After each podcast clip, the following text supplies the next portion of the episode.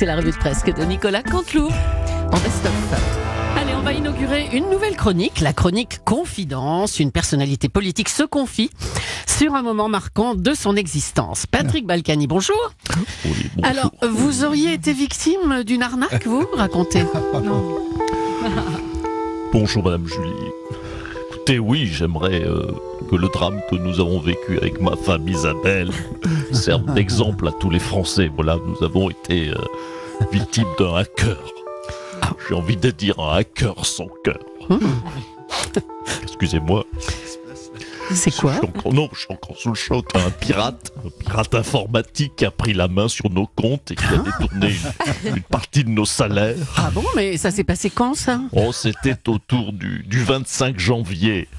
Hmm. Alors, bien entendu, on a porté plainte immédiatement. Oui. Euh, franchement, j'ai- j'espère vraiment qu'on retrouvera ces salauds. C'était, c'était le 25 janvier, voyez, euh, noté vers 17h. Ah, monsieur Balkany, mais vous avez été prélevé à la source, hein C'est ça Et ça s'appelle Vous savez comment ça s'appelle? Ça s'appelle les impôts. Zimpôts. impôts. Zimpôts. dites- C'est ça que vous dites, Zimpôts. Les impôts. Voilà. Les impôts. J'ai jamais entendu parler. Isabelle Isabelle il y a Madame Julie qui, qui me parle d'un mot là. Zimpôts, ça dit quelque chose. Qu'est-ce que tu dis, Patrick Z'impôts Z'impôts, je connais pas de z'impôts, moi C'est quoi ces conneries? Bah attendez, faut vous renseigner un petit peu quand même, hein, monsieur Balkany. En tout cas, ce que je tenais à dire, c'est vraiment une expérience effroyable. On s'est senti comme, comment vous dire, comme violé avec mon épouse. Je ne le souhaite vraiment à personne. Mais enfin, la majorité des Français la vivent, cette expérience. Et puis ça va recommencer le mois prochain pour, pour nous et pour vous. Comment ça? Ils vont me revioler tous les mois, mais ça... Ah, bah, il y a des chances. Non, mais c'est des dingues Isabelle, on se barre à Marrakech Eh ben voilà. Allez, on va parler d'autre chose encore. Le cannabis thérapeutique pourrait bientôt être autorisé en France pour soulager les souffrances des malades ou des personnes âgées. On va d'ailleurs appeler un EHPAD pour voir euh, comment la nouvelle est accueillie. Maison de retraite et Pétunia Banchot. Ah, Christiane Oui,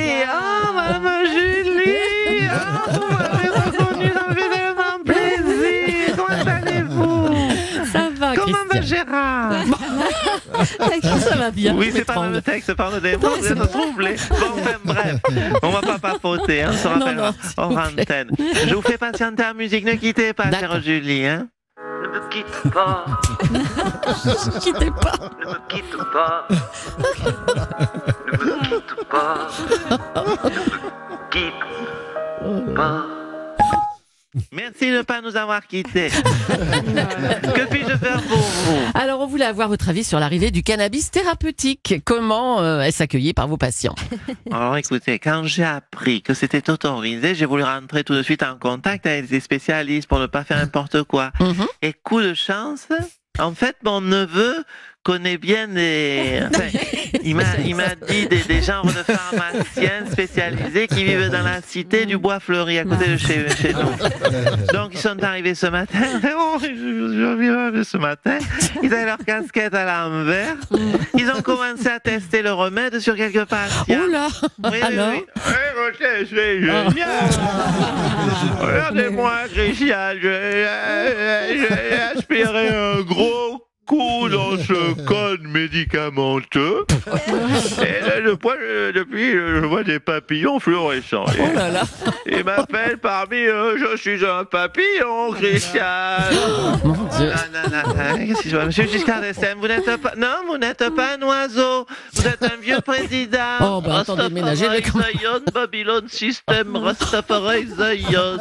Waouh envie de me mettre nu. Monsieur, bah, allez tous en communion. Et Dodo, fais tourner le spliff.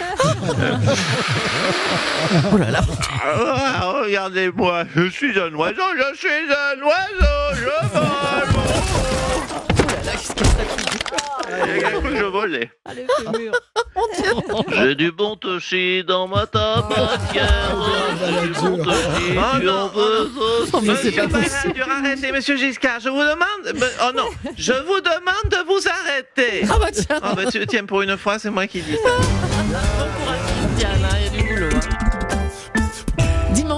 François Hollande a eu des mots très durs contre Emmanuel Macron. Décision injuste, absence de résultats. On va l'accueillir tout de suite. Bonjour, monsieur Hollande. Oui, bonjour. Oh là là, quel, quel gabegie, quel, quelle pitié, quel échec. Je suis, je suis triste. Oui, triste pour lui. Et il est nul. Il est complètement incompétent, ce type. Vous savez quoi? Déjà, euh, quand il était mon ministre, Mm. je me méfiais. Je trouvais que c'était, oui, disons-le, c'était un baltringue. J'avais identifié euh, ce, cette caractéristique chez lui. Il a travaillé pour moi quatre ans. Et tous les matins, je me disais, mon Dieu, mais qu'il est nul, ce Bon, attendez, non, non, quand vous étiez président, vous l'avez gardé et il a orienté toute votre politique à ce moment-là. Mais bien sûr, parce que je voulais voir à quel point il était nul. C'est ça, oui. Eh bien, on a vu, vous savez, les gens euh, qui n'aiment pas mon bilan doivent savoir que tout est de sa faute. Ce sont euh, les résultats de Macron. On, on ne me l'aurait pas mis dans les pattes, tout aurait été nickel. Bah oui. Aujourd'hui, euh, nous serions tous très riches. Alors dites-moi, vous vous êtes interrogé sur son successeur, si d'aventure il échouait à, à redresser le pays? Voilà, c'est- un vrai sujet, une vraie question. Oui, qui pour le remplacer? Ben oui. Il faudrait quelqu'un qui cumule euh, l'expérience, qui soit euh, rompu aux exigences de la gouvernance, euh, beau gosse, avec une femme artiste. C'est ça Attendez, je réfléchis. euh, Ah, bah voilà, bah oui, Sarkozy. Mais non, il est con celle-ci. Euh, non, euh, pardon. Je- je- non, mais attendez, vous déraillez, je vous remets sur la piste. Beau gosse, euh, brun, ténébreux, le, le Ravier Barden de Tulle. Oh, Là, ici, là, où, là, où, il est dans vous, là, où, Mais- où? vous Vous alors? Ah oui, mais pourquoi pas Oui, excellente idée, je, je n'y avais pas songé. Oh tiens. Mais votre impatience à me retrouver me touche, cher Julien Clerc. Je, je vais réfléchir encore deux ou trois... euh, euh, Moi Moi euh, Deux ou trois mois euh, Minutes. euh, et, ah, mais ça y est, ça y est, effectivement, je, je vais peut-être revenir tout en subtilité, tout en finesse, tout en douceur. Bien bonne chance alors, François Hollande. On va revenir sur les gilets jaunes. Christophe Castaner euh, les a donc mis en garde. hein. Il ne tolérera aucun débordement. On va voir ce qu'en pensent les automobilistes du côté de chez Jean-Jacques Bourdin. Eh, bonjour, bonjour à tous, c'est Jean-Jacques Bourdin. Eh, bienvenue, bienvenue sur RMC, Radio, Manif et Carburant.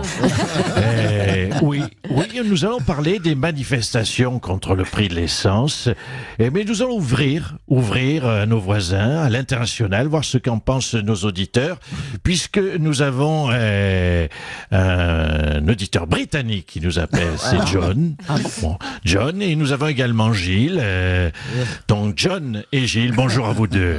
Euh, donc là, il y a erreur. Hein. Là, c'est- René hein, qui, est, qui est en ligne. là. T'as dû te tromper, Jean-Jacques. Là, hein. Ah, pardon, René, vous êtes en ligne. Attendez un instant, excusez-moi, excusez-moi. Christine, Christine, qu'est-ce qui est marqué sur ma fiche là? Vous m'avez mis- John. Et ensuite, Gilles. Ah, Gilles et John. Non, écoutez, franchement, Gilles. Non, non, Gilles et John, franchement. Franchement, c'est c'est vraiment, c'est c'est les bonnes femmes, ça. Bon, bref. Euh, excusez-moi, René, il y a méprise. T'inquiète, hein, Jean-Jacques, c'est pas grave. Euh, ouais, donc je m'appelle René. euh, je suis euh, gilet jaune. Ouais. Euh, je suis tout, hein, d'ailleurs. Je suis euh, contestataire, quoi. Gilet jaune, bonnet rouge, chaussettes noires, euh, fais tout ce que tu veux, quoi. Et euh, j'en ai marre de payer l'essence trop cher, voilà, comme euh, tous mes, mes compatriotes, quoi. Du Ouais. coup, samedi, je fais un plein de super. Ouais. Et je vais faire des tours de rond-point pour, euh, pour le bloquer et protester euh, comme ça euh, contre les prix du carburant. Samedi, je vais faire un pain super et faire des tours de rond-point pour le bloquer. Eh, mais excusez-moi, René, mais euh, ça va vous coûter euh, de l'essence. Est-ce que vous avez les moyens de faire comme ça pour rien des tours de rond-point? Ah, mais faire des tours, euh, c'est sûr que ça va me coûter euh, de l'essence, hein, mais en même temps, Eh oui. comment tu veux que je bloque la route? Je vais pas, je vais pas bloquer avec un vélib. hein. Il faut vraiment tout bloquer. Attention, euh, je vais demander à la grand-mère de ma femme, euh, là, on va tout bloquer. hein. Ah, la grand-mère de votre femme, pourquoi est impliquée dans, dans le syndicalisme, René? Euh, Non, elle est en fauteuil roulant. Donc, euh, on a envisagé ça, que, on va la sur la départementale 31. On lui met un sabot, tu vois, sur les roues du fauteuil pour éviter qu'elle se barre, parce que euh, on sait jamais. Hein. elle est quand même lucide, tu vois, à toute sa tête encore. Euh, et je pense que personne ne va oser lui rouler dessus. hein. Il n'y a pas mieux qu'une vieille en fauteuil euh, pour te bloquer une départementale. hein.